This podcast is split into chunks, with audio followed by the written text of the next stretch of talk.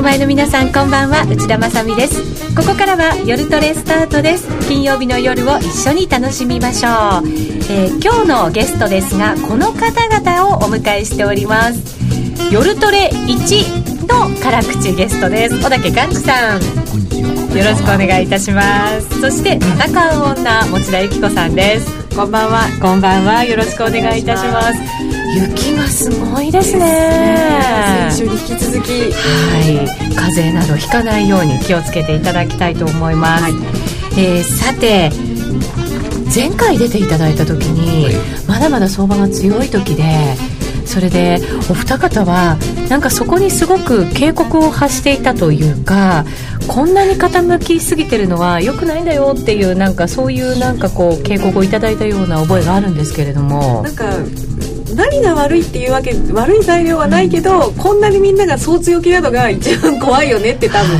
言ったような気がするんですよね。10人中9人までがドルになったらもう相場上がらないですよね。あ9割はもう足したらもうダメですか、うん、そのぐらいまあ昨年末あの11月下旬のやっぱあのこの一段だとかというか、ラリーの段階でみんなこうちょっとドル円もな相場になってしまいましたよね。そうですね、うん、大納会までぐぐっと株も上がっていって、ね、そうなんですよね。そして年明けになって1月が陰線スタートになりましたからちょっとこの辺りが一体何をこう表しているのか今日はじっくりお話伺っていきたいと思います。よろしくお願いいたします、はい、今日の内容は足元のリスク調整と今後と題して小竹さんと持田さんに、えー、共に今年の投資戦略を教えていただきたいと思います。えその後 FX 取引をもっと楽しむためのコーナーもあります。そしてツイッターや番組ブログでご意見ご質問を随時受け付けていますえー、これは番組の中で取り上げさせていただきますのでぜひ皆様ご協力いただきたいと思いますそれでは今夜も夜トレ進めていきましょう改めてご紹介いたしましょう、えー、小竹寛治さん。はい、こんばんは。よろしくお願いします。そして持田由紀子さんです。よろしくお願いいたします。こんばんは。はい。えー、9割に、うん、その、同じ意見が偏ってしまったら、ちょっともう危険だよ。それはもう過去のこの、まあ、パターンからしてそうなってるわけでして、まあ、近いところであの、2008年あの、リーマンショックあって、みんな、かなりこう、きつい目にあって、はい、ドル円もだと80円台まで落ちて、うん、あの、株も1万円割れて、でも2009年はダメだろうということで、もう年初の日経新聞とかみんな、今年の予想とか出すじゃないですか。はい、もうみんなドル円70円割るとか、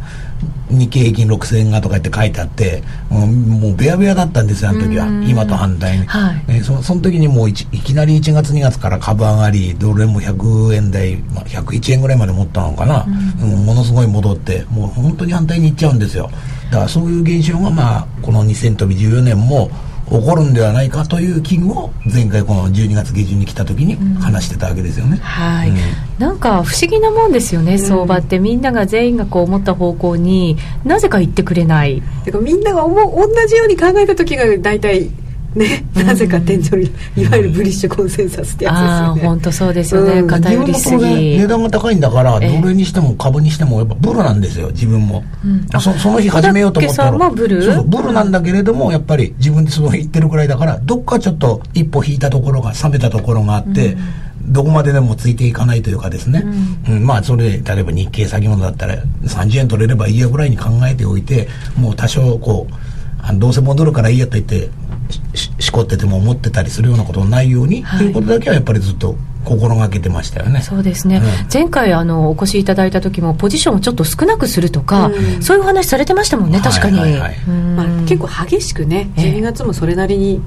ガンガンって上がる時はすごい勢いでやっぱり上がってたから、はい、あんまりこうすごく激しく動く時にポジションいっぱい持つと、うんプラスになる時はいいけどマイナスの時もね、うん、あのいっぱいマイナスになりますからね。やっぱ気をつけないといけないですよね。そうですね、うん、そう言ってた中で年明け、うん、ちょっと大きく日経平均も下落してきて、もちろんこうアメリカをはじめ、新興国も含めてかなり大きく振らされたわけですよね、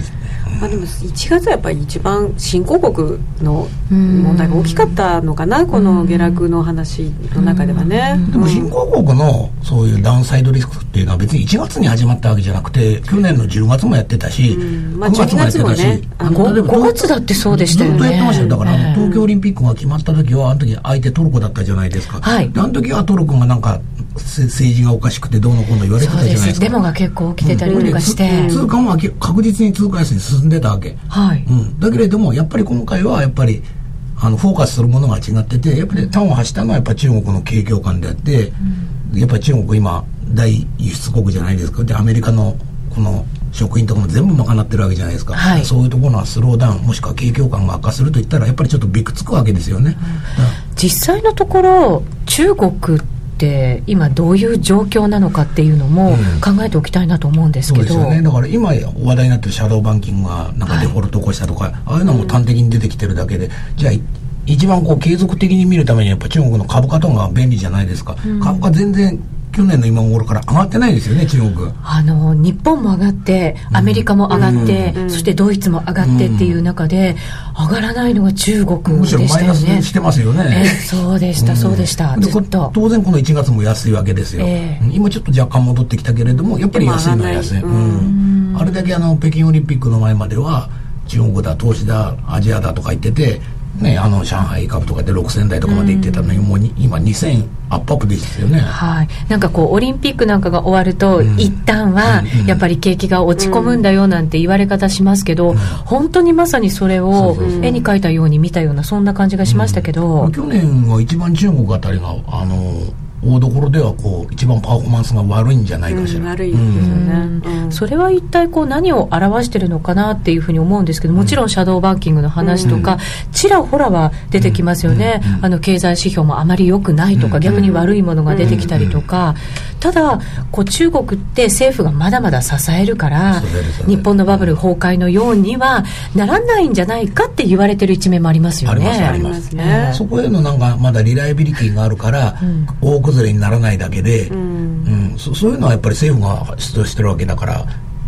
いわゆる資本主義を標榜してたのになんだまだそんなところで社会主義やってんのかということですよね、うん、そういうのはやっぱりアメリカみたいにピュアな資本主義からしたら全く相入れないことじゃないですか、はい、アメリカもそれを期待してるというのは全く矛盾したことですよね。確かに。うん。でもアメリカはずっとリーマンショック以降支えられ続けてるところがあったわけですね。リーマンショック以降一番公的資金のこう出すのを一番先にやったのは中国ですからね。しかも大規模に、最初に一番大規模にやって、えー、でそれが結局一番最初に崩れたっていう考え方もできますよね。で要するに一番無理があの一番なんていうの最初に出始めてるというかその時の要するに今のツケでしょ？あのシャドーバンキングのお話って。確かにそうですね。うんえー、でもあの今ってもちろんさっき話が出た新興国も含めて最大の貿易国と言われるところがやっぱり中国だっていう国が非常に世界的に多いですよね。うんはい、そこの中国がやっぱりこう落ち込んでしまうっていうことは、かなりの影響が今後も考えられるわけですよね。グローバルな影響は大きいですよね。だって今もう対日も対米も全部中国が一番ですよね、うん、多分、はい、日本からもアメリカから見ても、うん。うん、そうヨーロッパもね。全部、だから中国のその GDP とか景況感の悪化っていうのはもろにきますよね、だからそそれがあってたまたまじゃあトルコはどうだアルゼンチンはどうだああ通貨安いぞということで、今回なっただけでトルコやアルゼンチンは前から安いわけですよ。今回じゃあ、まあ、1月から、うん、まあ、今年に入ってからのこのちょっと嫌な感じというのは、うん、やっぱり中国が最大の要因だというふうに考えていいんですか？そうだしあとはもうもう年初からアメリカも日本も、うん、そら株買いだそらドル円だユーロ円だみんな買いだと数字のついたもん何でも買っとけやという感じで、うん、ドルで始まってしまったそのポジションのすごい偏りもあるんでしょうね。いまだに多分この時期1か月経ってこの時期でもまだまだ積み増してますよそういうリスクテイクの方向のポジションは。まだ積み増してるんですか、うん、日本株でも何でも、うん、だって中長期的な人はそんな1か月の結果でスタンスは買えないですよ、うん、3か月やってダメだから、まあ、次のネクスト3か月こういこうとかいうのはあるあるかもしれませんけど、1か月たかだかちょっと株が暴落したぐらいで、それでスタンスは変わりませんよ。だから毎日毎日朝から日本株は買いが入ってるじゃないですか、どんなに急落しても、だからその後下がるっていうね嫌なパターンが続いてますけどそうですよねから下がるかなり痛いんですけどね、うん。でもこう1月が陰線で始まるとその1年はあんまり良くないっていうことが多いんですね、アメリカの株はそういうふうに言われること多いみたいですね、あの 1, 1月の雰囲気を結局1年間引きずりやすいっていうふうなふうにはあの言われてますよね。うん。アメリカはどうなんだろうと思ったりするんですけど株価はそのこの1か月間のまあ調整のところで、うん、過熱感は随分落ち着いたんじゃないかっていう見方もあるようですけど、ね、過熱感はなくなりましたけれども結局今までこの3年4年アメリカ株持ってたもしくは歴史的高値をこうやってずっと更新してきた背景にあるのはやっぱりあのー量的緩和だと思うんですよ、はい、QE だと思うんですよ、えー、それがこれから正常化するというその逆の効果もこれから織り込まないといけないですよね。いよいよテーパリングがスタートですからね、うん、市場は結構なめてたところもあると思うんですよ。そのテーパリングをでそうそうそう。ももっと先延ばしするだろうとか、うん、場合によっては QE フォームあるんじゃないかとかそういう感じでずっと受け止めてたのに、はい、まあバーナーキがまずファーストショットやってでこの間の議会証言でもあるようにイエレンもまあ、着実にやりますよとあまりそのなんていうんですか彼女に期待されたほど超ハト派的な意見は全く出てこなかったですよね。うんそうですね。教科書的な話だけじゃないですか、あまりにもこの我々が期待しているデータ雇用とか GDP とかが悪くない限りは今のまま継続といってかなりちょっと一般的な普通の当たり障りのない話で終始してしまったんで、これは、うん、だから計画通りに今年の後半というか12月ぐらいまでに残りの QE の分はもう満了するんじゃないでしょうか、うん、なんか年内で、うん、えーと、そのもう QE のところは終えて、うん、まあ金利が上がるのはいつか分かりませんけど、ね、来年、再来年にはもうそういう状況に入ってくるっていうふうな見方の方がいいわけですよね。ね。あとはただ単にこの QE を縮小していく、うん、テーパリングしている段階で株価がどこまで持つかですよね。株価が今みたいにあの今高いじゃないですかはっきり言って、はい。うん、この高い状態が続くんだったら当然利上げに行くだろうし。そうか、うん、ただ、あのー、量的緩和がなくなってやっぱ株がそれなりにやっぱり今の水準より23割下がってるくらいだったら、うん、まあ利利上げっていうのはすごい1年あの2000飛び16年とか17年まで先伸びるんじゃないかなと思いますよ。株価次第株価次第ですよ今の株がすごい重要、うん、株価の。そうなんですね、うん、金利を上げるに関してもやっぱり株価って大事なんですね、うん、実は株価しか関係ないですよ。えそういうもんなんですか？そうなんですよ。株価は彼らは関係ないとは口では言ってますけど、えー、株価次第なんですよ。ええ。ー、だって彼らあの FOMC ってやってるじゃないですか。あの定期的に、はい、定期的でもあってもイレギュラーに時々電話で緊急会合する時あるのはあれ株が下がった時だけですよ。原因がヨーロッパであろうが何であろうが、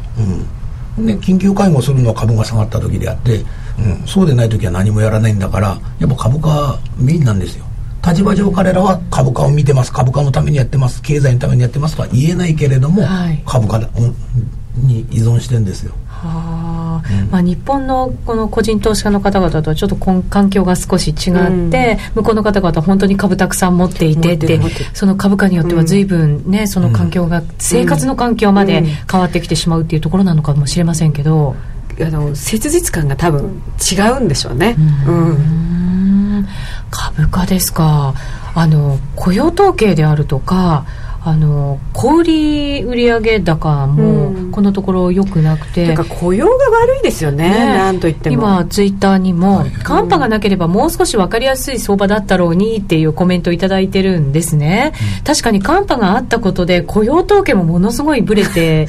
いるので、うんそれがでもあんなに予想を下回っていいんだろうかって思うような数字ですよね。例えばカッパが起こったのはみんな知ってるわけだから、うん、アナリスト予想もそれを含んで予想せんといかんのに彼らプロなんだから全然寒波のためでずれましたとかいうのは言い訳になってないですよね、うん、寒波だから5万人しか増えてないよとかそう言えばいいのに、うん、最初から18万とか言ってたら何見てんだとか思いますよね。思いますね、だからなんかこう思った以上にその寒波の影響ではなくってアメリカ自体の景況感が景気が良くないんじゃないかっていうふうな考えになるんじゃないかと思うんですけど、あの就業者数しか見てないですけど失職者数が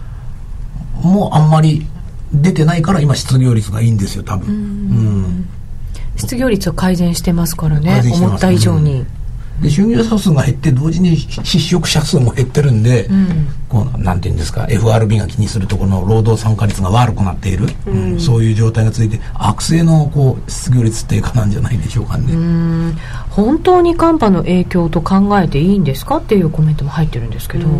だからまあもちろんね寒波の影響は間違いなくあるでしょうけどね。寒いからといって働かなくなる人いるかしら、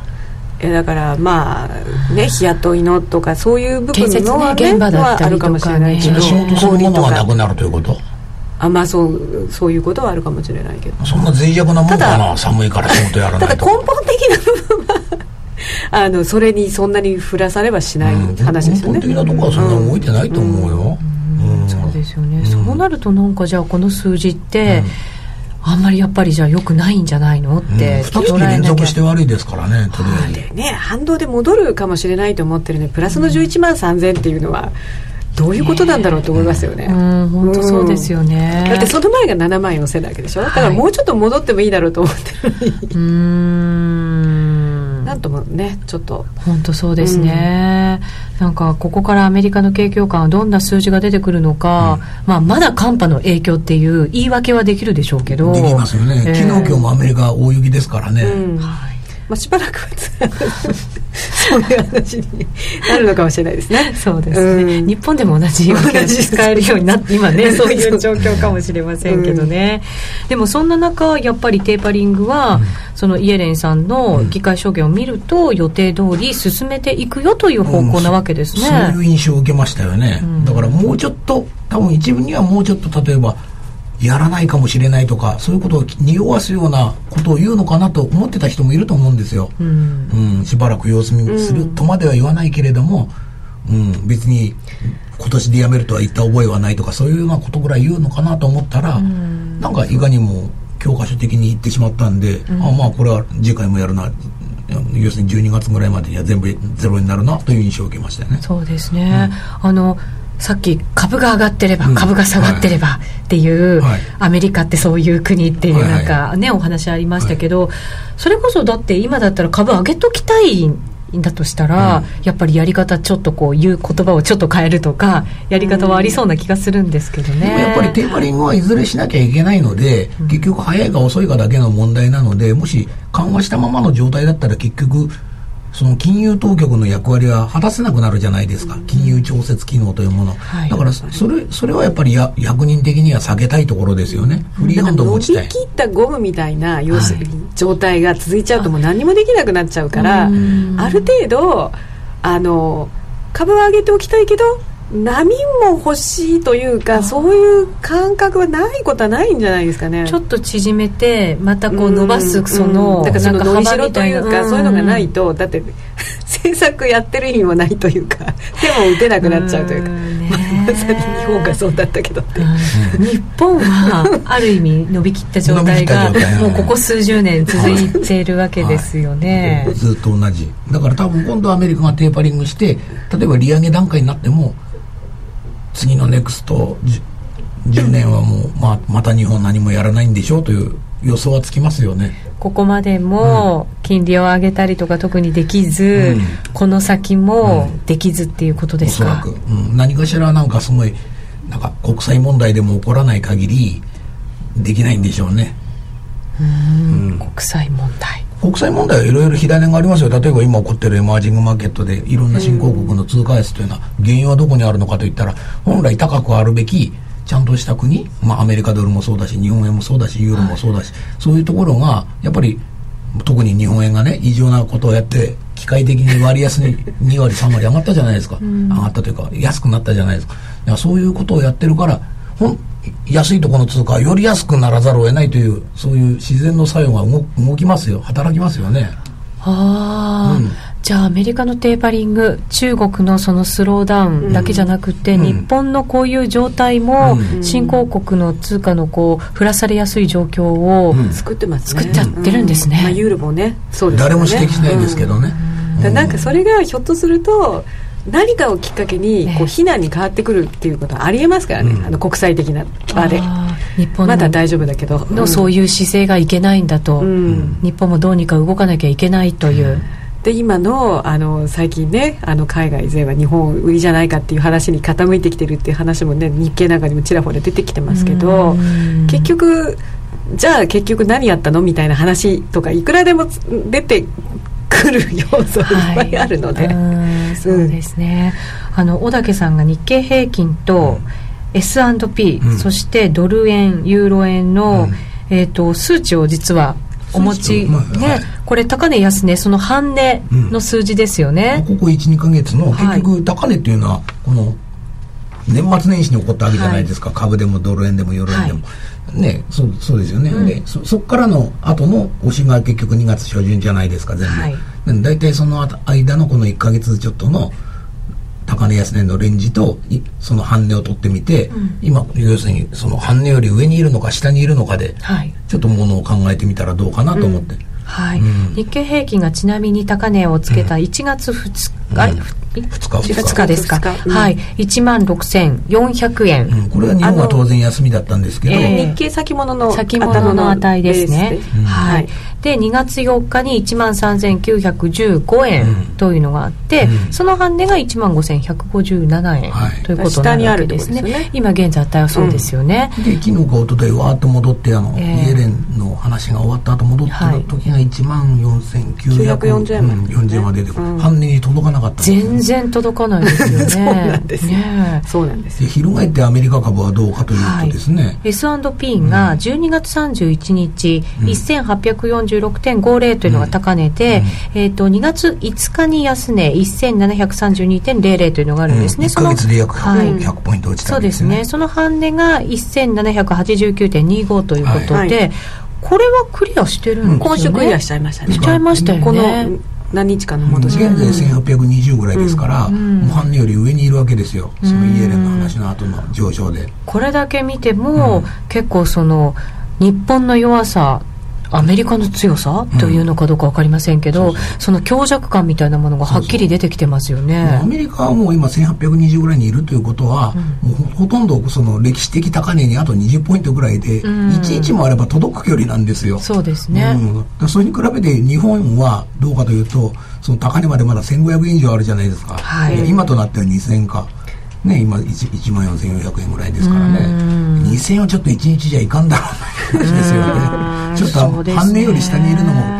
おかしいし、うん、これがだからさっき言ったあの持田さんが言った、うん、その日本を売ってしまうっていう、まあ、だからあんまりこう日本買いの状況になってないってことですよね。うん。為替を結局見ても、はい、あのドル円もユーロ円も半値に届いてないんですそうですね。日経先物が高値をつけた1月2日に、ドル円も高値をつけていて、105円44銭、うん、でその後ね安値も一緒のところなんですよね、2月の4日で100円75銭っていうところなんですね、で今その半値が103円飛び9銭というところなんですけれど、それを届いてないですよね。今101円の後半。これは一応円買いということにはなるんですけど何かリスクがあった時にこういう動きになるわけですね。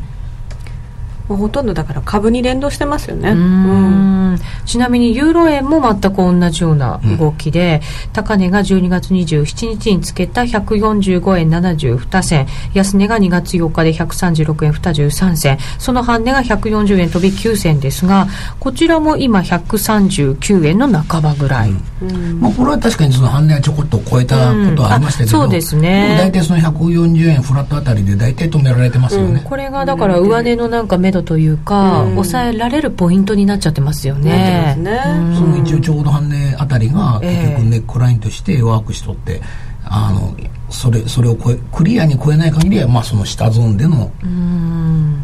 動きにならざるを得ないという感じですよね、うん、そうですね、うん、そもそもドル円このところこの102の60銭とか70銭であの辺が全然抜けないです、ね、抜けないですね。本当にこれだけ抜けないと、うん、本当にもうしばらく抜けなくなっちゃうんじゃないかなと感じしますよね。重たい、えー、本当に。それやっぱり今年の最初でやっぱり104とか5とかで始まった時に、はいやっぱりみんな108円だ115円だとか言ってたんで。みんな言ってましたからね。ね。言ってました。疑わなかったですよ、うん、そうだよね。行くよね。みたいな、うん、ブリッシュコンセンサスですやっぱり。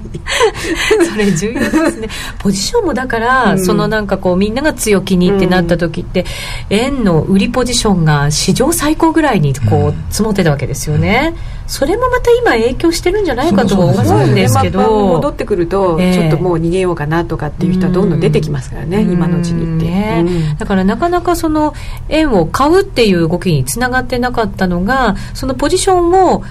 こうちゃんとしなきゃいけないってなると、うん、解消しなきゃいけない偏ってたものを調整しなきゃいけないってなるとやっぱり材料も必要になってくるわけですね。ですよね。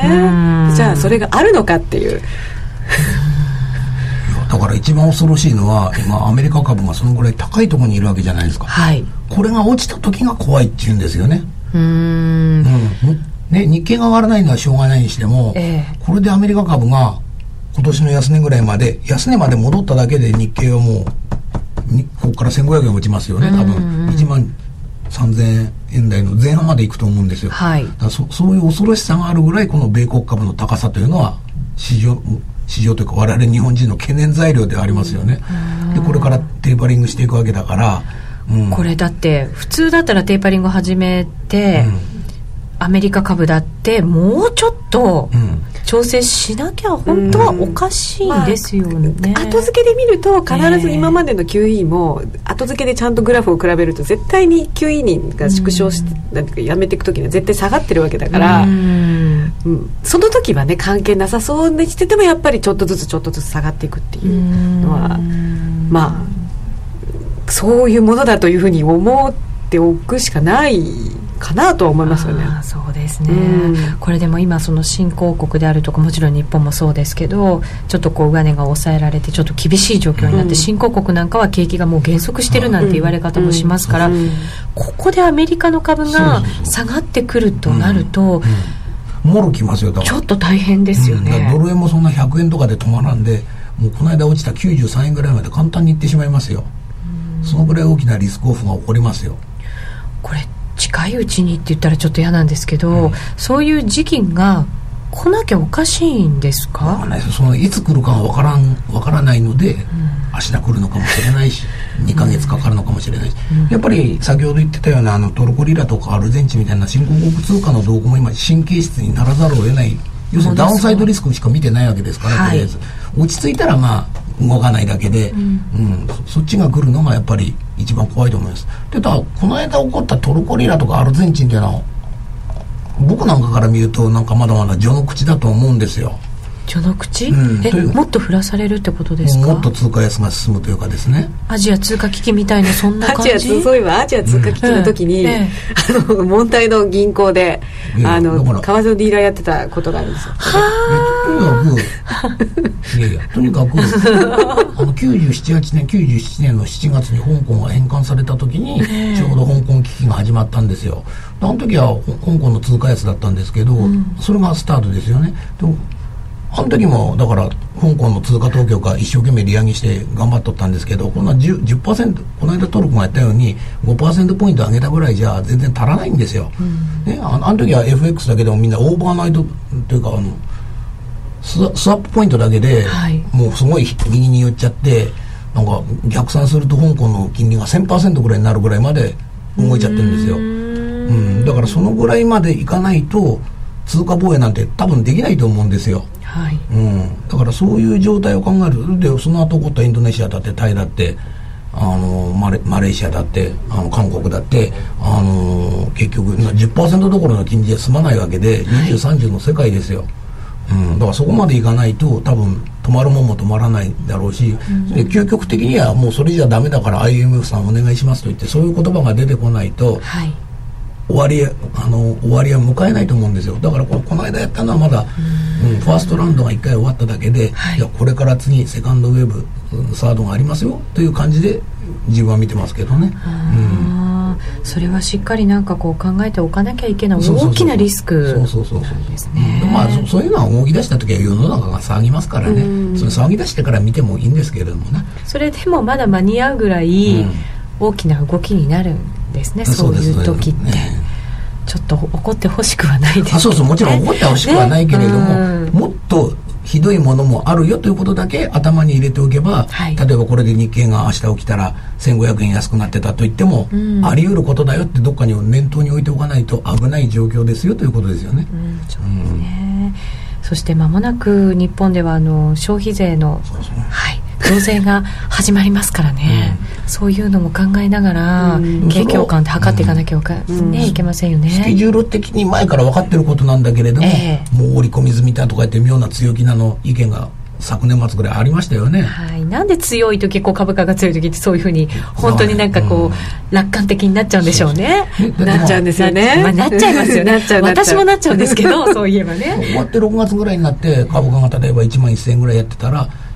ややっぱり消費税は良くなかったとかそういう評論になるわけですよね。うん。あれはデフレ政策だったとかいうそういうなんか評論になると思うんですよ。うん。そうですねまたその頃に多分小竹さんと持田さんには番組にお越しいただいて そんな検証も行っていくんじゃないかと思いますので、はい、よろしくお願いいたします。はい、さてさて、えっ、ー、と日本の輸出なんかも、こうあまりこう伸びない状況の中、うん、為替がさっき93円なんていう話もありますけど、ねありましたけど。そこまで本当に行くんだろうか。93円っていうなんかこう叫びのような コメントも。93円って言ったってそんな、えー、今日明日に行くわけじゃないですよ、はい。うん、ただほらこの間押した時も93のなんぼだったじゃないですか、はい、まあ、あのぐらいまではあってもしょうがないなぐらいの覚悟でここからドル円はロングにするなら、ね、うん、そんなに長いすごいアゲンストを耐えないであのそこまでは覚悟しましょうというぐらいであって、うん、今日は下に行くわけではないです。なるほど。まあいろんなこうリスク要因も今しあるんだよっていうのも入れながら、はい、もしそれが本当に全部出た場合そこら辺まで行く可能性があるよというねそういうことですね。だから危ない。この日本の輸出が伸びないというのは基本的にそのドル円がどうのこうのというよりもこれだけ 円安になっても結局貿易赤字は全 ずっと赤字は膨らんだままじゃないですか。はいあのやっぱりもう構造的に我々が子供の頃よりも日本の企業が外で売るものがやっぱ減ってきてると思うんですよ、我々子供の頃はやっぱり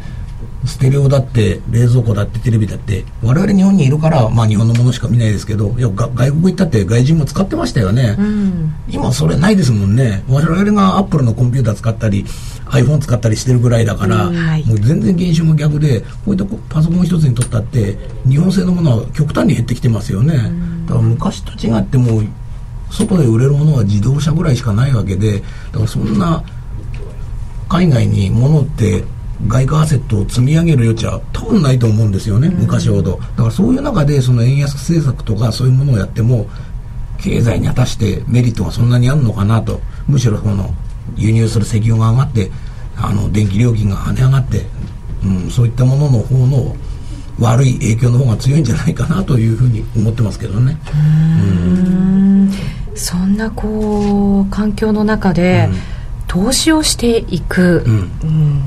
あとお金をこう守っていく、うん、自分の資産を守っていくっていうふうなこうこの番組と小竹さんのコーナーは 相場で食べていく、食っていくっていうのがサブテーマにあるわけですけど、そこの考え方っていうのが今までとはやっぱり変わってこなきゃおかしいですねそうなると。こういろんな人と話してて、えー、なんかやっぱりちょっと感覚が違うのが、ちょっとまあ人に強制することもできないですけれども、えーもうちょっと楽に考えてみたらとかもうちょっと目的を持ってやり方を変えてみたらとかいう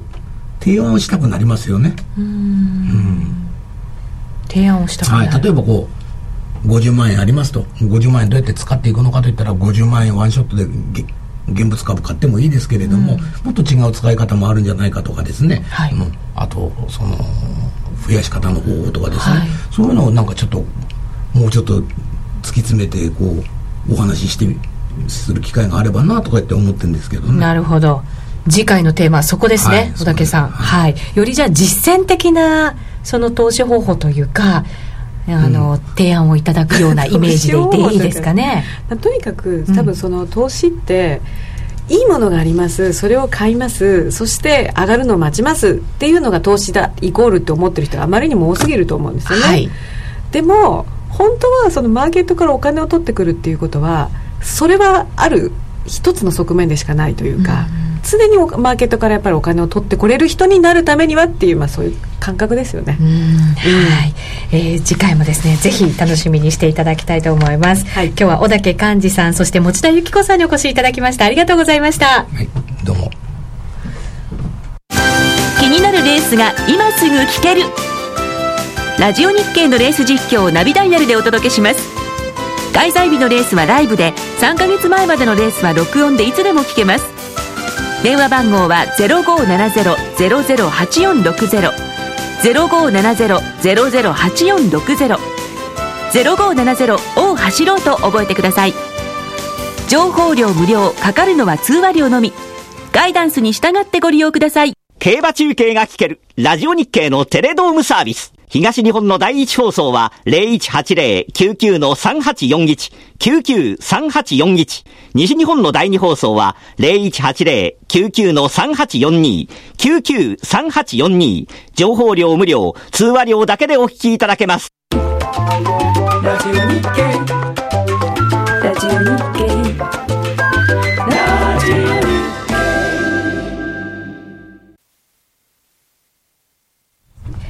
さて、ここからは FX プライム by GMO の選べるミラートレーダーを紹介するコーナーです。いつものように花子ちゃんと FX プライム by GMO の小杉さん、そして、えー、今日は花子ちゃんのデモトレの評価をしていただくために、シストレの伝道師こと本郷義行さんにお越しいただいています。どうぞよろしくお願いいたします。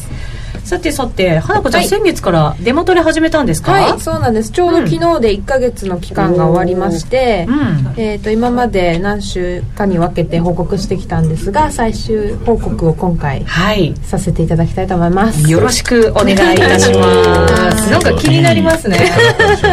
きっとそうでしょう。それしか考えられない。すぐ分かりますよ。はいこちらどうぞ えっとですねまず私画面切り替えました。はい、私私は10個ストラテジーを選びましてでそれぞれ1万通貨という設定にしました、うん、で資金は1000万円でした、うん、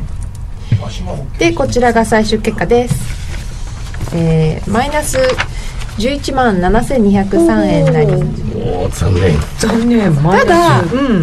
1000万円のうちのマイナス11万なので、うん、1%なのでまあそこまで大きなマイナスではないかなと、確かに。で途中最初2週間は調子が良くてプラス10万以上になっていたんですが、まあ、その後ちょっと相場の変動があり、まあ、マイナスの方に落ちていってしまったんですが、まあ、1ヶ月なので、うんうん、そこまで悪い結果だったとは私は思っていないんですが、うん。まあ、この辺は今日は伝道師にそうですね。評価をしていただいて、ね、評価もね、はい、はい、していただこうと思います、本郷さんいかがですか？このような結果を受けて、はい、はいうん、あのー結果は結果として受け止めてプロセスが重要なだと思うんですね、はい、はい、そうですね、はい、確かにプロセスがね、はい、重要かと思いますが。はい。あの以前前回もお話しさせていただいたことではそのポートフォリオに23本ではなくて、まあ、10ぐらいは入れてリスク分散しましょうということを今回きちんとしていただいたので、それは非常に良かったったと思います。本当そうですね。随分変わったんじゃないですか、はい、私だって最初聞いた時2つとかでしたよね入れてたの。23個でした最初は、うん、そうですよね、はい、そしたら少ないって言われたので、今回は10個選びました、はい、でしかも通貨ペアもご覧の通りあの1通貨ペアを除いて分散ユーロ円を除いて、はい、きちんと分散されているのでここも非常に、はい、あの良かったと思います。ありがとうございます。お褒めの言葉をいただきました。はい、うんじゃあ一体何が悪かったんだろう、はい、あとですね、うん、あのその10個のストラテジーのそれぞれのあの結果も出してきたんですが、はい、これを見るとどれが調子悪かったっていうのが 一目で分かるんですけれども。本当だ、はい、プラスなのが12345ちょうど半分がプラスでで、ね、半分がマイナス。はい。なんですが、うん、やっぱりモーニングブルーっていうのがマイナス12万4796円で右側の上から3つ目、はい、一番ちょっと足を引っ張ったかなと思いまして、うん、で私この10個のストラテジーを選んだ時の大きな基準が、えーと、プロフィットファクターと、うん、あとは平均利益ですね、うん、なるべく大きめに取るストラテジーを選びたかったのでほぼ、えー、と10個のうちほぼ全てが150ピッあ150ピップス以上、平均利益がのものを選びました。中に1つ確かそこまでいってなかったのがあるんですけどでも結構1回のトレトレードでがっさり取るようなものを選んだんですが、うん、このモーニングブルがこの1ヶ月間その私が思ってたようにちょっと働いてくれなくてですね、うん、私が選んだ時点の過去90日間の、えー、と平均利益がプラス104だったんですが私のこの1か月のトレード履歴を振り返ってみたら結構少なめな利確が多くって20ピップスとか、うん、が多くてであとは平均、えっと、最大損失もマイナス168ってあったんですけどこの1か月で結構150以上のマイナスっていうのがかなり連続して出ていたので、あんまり調子が良くないのかなと思いまして3週目で外しましたこのモーニングブルさん。なるほどね。はい、うん。まあ、でも1か月なので、うん、外したのはたった1週間の期間なのでまだこのあとどうなるかっていうのがわからないんですが、うん、この外したタイミングっていうのはどうでしょうはいあのー、外すタイミングっていうのは、うん、一番、まあ、理想的には事前に決めておくことがよくてあ、ね、あのー、まあ、最大ドローダウン自分で選んだ期間での最大ドローダウンを超えたら、うん、まあ、止める。あの止めるって決めておくのがいいと思います。でまあそれを忘れちゃったりあの守れなかったりするので、まあ、あらかじめ設定する機能がミラートレーダーにありますので、うん、まあ、それを使って今回は手動で止められたのは非常に良いいい判断だったと思うんですけど、はい、やっぱりスタあの始めるよりあのやめる方が難しいっていうのも、うん、あのお話したことあったかと思うんですけども、うん、なので止めた判断は良かったと思いますそれ自体は。はい、はい。もっとそういうところも機械的にやった方がいいんですねそうですね。はい、なかなか後から止める後からえー、損したから止めるっていうなかなか難しいので、うん、裁量トレードの損切りと同じで、うん、そうなんですね、これだけ損が続くと、はい、今度はプラスが続くんじゃないかなっていう期待とかも持って、なかなかやめられなかったんですけどさすがにこの収支を1週間ごとの収支を見てても、このモーニングブルが、あ不調だなっていうのは数字でも分かったので外すことにしたんです。はい無理か両方でね、損失が出てますんでね、まあ、完全に相場に乗れてない。そうですね。ユーロカナダなんですね。出てますよね。ね、もっとこう大きく今回そのモーニングブルーについて外したということだともっと大きく何かをこう変える必要もあったりするんですか？そこはあのないと思います。あそうなんですね。あのこのトレード回数をちょっと見ていただきたいんですけど、えー、このスライドの、はい、モーニングブルーだけ突出して回数が多くて、ね、はい、まあ要は牛が走り回りすぎたってことですね、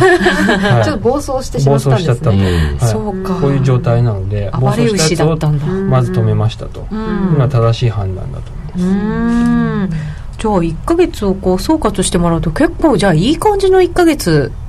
だったと考えていいんですね、はい、選び方はあの良かったと思いますし、うん、あのあの本数や種類に種類もそうですけども、はい、はい、えー、ただまあ月間がついてこなかったというだけなので、あのこのまま、えー、使い続悪いのを止めてこのまま持っていると回復する可能性はあの高い構構成ポートフォリオだと思います。ポー。トフォリオ自体はまあまあだはい良かったと思います、はい、次の課題ね。本当さすがさすが。伝道師の言うことを聞いただけで。さすが伝道師。来ていただいた甲斐がありましたね。伝道師。はい。次の課題ってどういうところなんでしょうね、うん、ここからさらにステップアップしていくためには。あはい。そうですね。あのもともとの資金まあちょっと見てて思ったんですけどもともとの資金管理のところだと思います、えー、今回はまああのデモトレードの証拠金が1000万円で始めたんですけども、うん、1万通貨の設定で10本ということで、うん、この右上のメーターのところを見ていただきたいんですがこのデモトレードっていうところですね、うんはい、スライドの1枚目ですか？はい、はい倍率メーターのところがあのほとんど触れてないんですね。そうですね、はい、つまり資金量にと比較して取るポジションが少ないと、はい、いうことなのでもう少しあの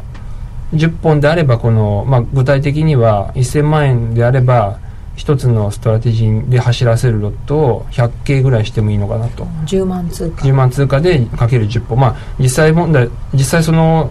あの大きさでライブトレードやるのは結構勇気いりますけど、うん、100万円の場合はその10分の1で、100万円であれば10系で10本とかいうのがまあちょうどいいぐらいか、まあ、もう少し少なくしてもいいいいかもしれませんが、うん、まあ、そのぐらいで、えーまあ、黄色ぐらいにいってもいいのかなと思います、ね、メーターでですね。メーターが全然触れてないですもんね。そうですね、安全運転でした。安全運転。アクセルも踏んでないですね。ああまだね、はい、徐行みたいな。徐行。みたいななるほど。じゃあ、次の課題はそのあたりですか。そうですね。また、あのデモトレードを始めたいと思いますので、はい、はい、じゃあ今度はポジション量も増やしてやってみたいと思います。はい、わ、はい、かりました。小杉さんからもアドバイスありますか？実際にあのねあのえっ、ー、とモーニングブルのえっ、ー、と始めた時の平均損失が80ぐらい、はい、そうですね。大体80マイナス80。でそれが倍以上の損失が続いてたんで、まあ外すのは正解だったんでしょうね。でもなかなか1か月通してね。うん。最初の1か月としてはもう本当に素晴らしい結果が、うん、そうですね。短期で結果を求めるものではないので、はい、今後に期待、はい、とい。ったところですね、はい、えー、さて FX プライム by GMO の選べるミラートレーダーに興味を持ったよという方ラジオ日経夜トレの番組サイト右側のバナーをぜひクリックしていただきたいと思います、え、それではここでお知らせです今話題のシステムトレード選べるミラートレーダーが FX プライム by GMO でもついにスタート。選べるミラートレーダーではストラテジーと呼ばれる運用実績の高い投資戦略を選択するだけで24時間自動で売買、収益チャンスを逃しません。また、為替のプロが厳選したストラテジーのパッケージ、ストラテジーパックも多数ご提供しております。システムトレードを始めるなら FX プライム by GMO の選べるミラートレーダーをご利用ください。株式会社 FX プライム by GMO は関東財務局長金賞第259号の金融商品取引業者です。当社で取り扱う商品は価格の変動などにより投資額以上の損失が発生することがあります。取引開始にあたっては契約締結前交付書面を熟読、ご理解いただいた上でご自身の判断にてお願いいたします。詳しくは契約締結前交付書面などをお読みください。この時間は、花子ちゃん、そして FX プライム by GMO の小杉さん、シストレの伝道師こと本郷義行さんにご登場いただきました。ありがとうございました。はい、ありがとうございました。CD 金井さやかの90日で仕上げる TOEIC テストステップバイステップコーチング好評発売中500分にも及ぶ音声ファイルとボリュームたっぷりの PDF ファイルを1枚に収納。しっかり確実にテストに向けた指導を受けることができます。お値段は5250円送料500円。お申し込みお問い合わせは0335954730ラジオ日経通販ショップサウンロードまで。あのロングセラーラジオソニー EX5 の最新機種 EX5M2 好評発売中。高級感あふれる大型ボディに大口径スピーカーを搭載。短波放送のほか AM、FM も受信可能です。卓上型ラジオ EX5M2 AC アダプター付きで税込1万8000円。送料500円。詳しくは0335954730ラジオ日経通販ショップサウンロードまで。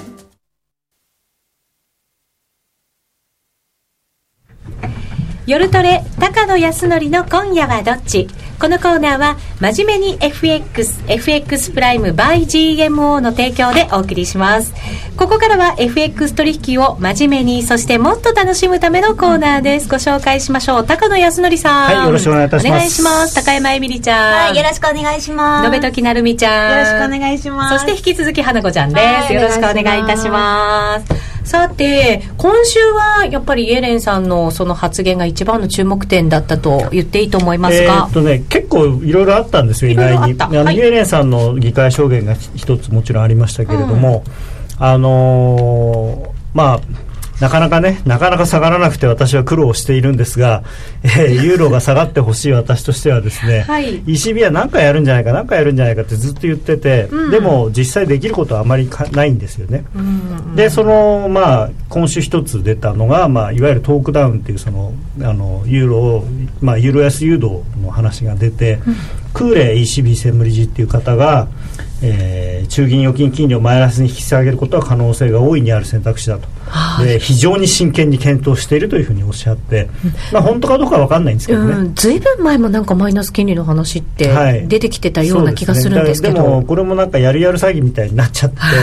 やるぞやるぞっつってなかなか実行はしてないんですけれども、はい。まあいろいろ一応専務理事という立場の人が非常に真剣にっていうふうにおっしゃったんで、まあ、ユーロボンと売られましたけれどもね。であとタイミングが非常に良かったのが、はい、あのちょうど同じ日にあの BOE のあの四半期インフレ報告というのが出て、はい、こっちはですねあのこちらもなんていうんですかねあの低金利維持のいわゆるフォワードガイダンスっていうのがあるんですけれどもそれが失業率目標は7%なんですね。7%、はい、で今7.1までもう落ちてきちゃってるんですよなのでもう本当に来月にでも利上げまあ利上げ開始とは言いませんけれども、えー、という話になりそうなのでまあ、マーケットとしてはきっとその7.0というのは6.5とかにするんじゃないかと。でそれにプラスアルファいろんなこうもっと別の目標を作ったりするのかなと思ってたんですけれども、まあ、一応その余剰生産能力を全て吸収するとかっていう文言は加わったんですけれどもじゃあ具体的に何をやるんだっていうのは何もなくてでしかもその7.0っていうのを変更しなかったんですね。なのであのイギリスにあのポンドに関しては利上げが、まあ、やっぱりあの主要通貨の中では一番早いんじゃないかっていう思惑になって、うん、まあ、ポンド買いが出てるところでユーロがそのマイナス金利っていう話になったので非常に好対象でだからユーロポンドがドカーンと下がったんですよ。はいポンドは円でも結構ぐっと上がってきましたね。そうですねまあ、あのイギリスは景気がいいんで、あのー、確かに一番出口に近いのかなと思うんですけれどもね。ロンドンもずいぶん住宅価格が上がってるとかっていう話まあそれがねあの本当に 本当にいいことなのかどうかというのはよくわからないんですけどね。うん、はい、花子ちゃんはイギリスにいた経験がありますが、はい、うん。でも私行った時114円とか。114円。今170円ですよね。1円。私お正月イギリスにいたので、うん、そうだった？あ安く行ったね。一番高値じゃなかった？高かったんじゃないですか、ね、今花ちゃんの行った学校を聞いて、その頃行ってたら。でも花子ちゃん住んでた頃はもっとめちゃめちゃ高かったでしょ。え住んでた時が110そんな安かった？確か。でででもどんどん上がってきました。だからいろんなものが高いんでしょ？高かったです。でも今思ったんですけど自分が実際にその国に行ってみるとそういう国の話をされてる時に結構ピンときますね。入ってきやすいですね。なんか実際足を運んだことない国だと想像でしか理解できないんですけど実際自分が今お正月に行ってたからイギリスの話されてた時にすごく食いついた。ああそっかって 思えるからなんか不思議でした。そうなんです。だからねユーロは高いと思うんですよフランスによってきますからね。経験を。経験としてね、思わずユーロ円130円は高いだろうって。確かに実際見てみるってすごい大事なことですけどね、なかなか思う通りに動いてくれないのが相場という。なんかそんな感じもしますけどね。あとその昨日出た小売売上高の数字が弱かったっていうのがちょっと印象的で、あのその前のそのイエレンさんの議会証言はさっきあの先行配信で申し上げたように、まあ、何もなかったんですね、はい、まあ、非常にこうフラットというか、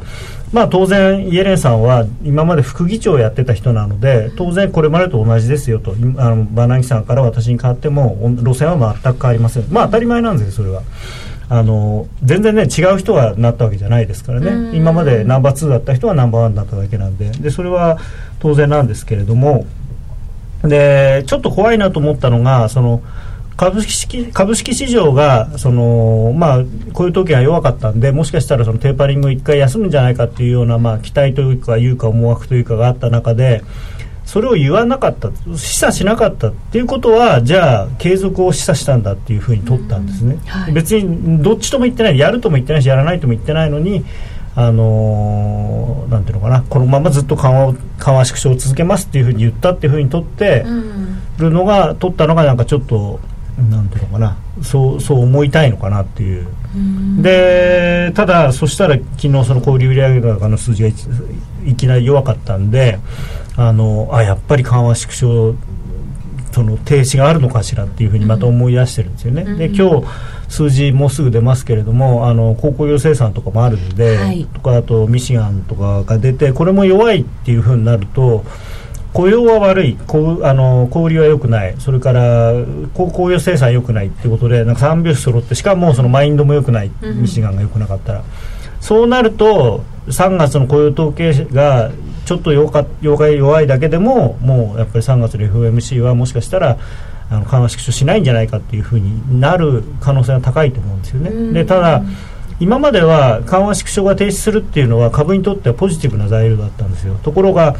その経済指標が弱いものが続いたことによって緩和の縮小が、まあ、しなくなるというよりはできなくなるんであればこれは決して株にとっていい材料ではないはずなので、そうですよね。景気自体がそうです景気回復の、ね、あのペースがみんなが思ってたのとちょっと違うことになってきている可能性があるので、はい、そうなると金利も下がる株も下がるでなんかいつも結論一緒になっちゃってあれなんですけどドル円もちょっと下がるんじゃないかなと。うん、そうするとじゃあ今後のその経済指標で景気自体のところにより注目が集まりそうですね、まあ、当然のことではあるんですけれどもね、えー、はい、うん来週のスケジュール的にはどんなところをポイントに置いてあるんですか？来週はですね面白いというか、うん、みんないろいろ出てあの、まあ、日銀が一応あれ一応って言ったら失礼です。日銀の決定会合があるので、ねはい、これやっぱりサプライズ追加緩和なんていうのを外人はもしかしたら期待するかもしれないのででも多分何もないのでその後だって G20 ありますもん、うん、だからちょっとそこで円高が進む可能性があるのと、まあ、あとまあ ZEW とかもありますけれども、うん、あの来週19日の日にあの BOE の議事録があって、はい、でその同じ日の夜中